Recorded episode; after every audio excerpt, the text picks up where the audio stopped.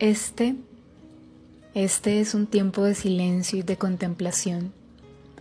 El ruido de nuestros pensamientos, inundados de dudas, no nos permite zambullirnos en la entrega.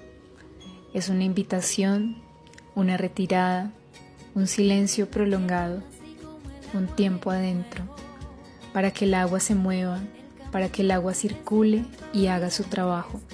Solo quiere que la escuchemos, que la sintamos Mañana es un buen día para hacer tabula rasa, vacío, silencio, llanto, duelo, limpieza, para rendirnos, para claudicar.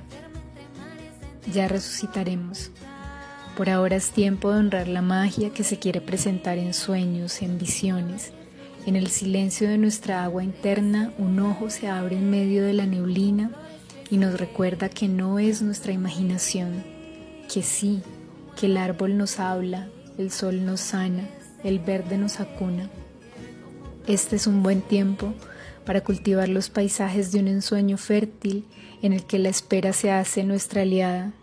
Entonces nos sumergimos, nos derretimos, nos rendimos a ese anhelo, a ese duelo, a ese amor que quiere ocupar su lugar en nuestra vida a esa agua salada que sana y que limpia.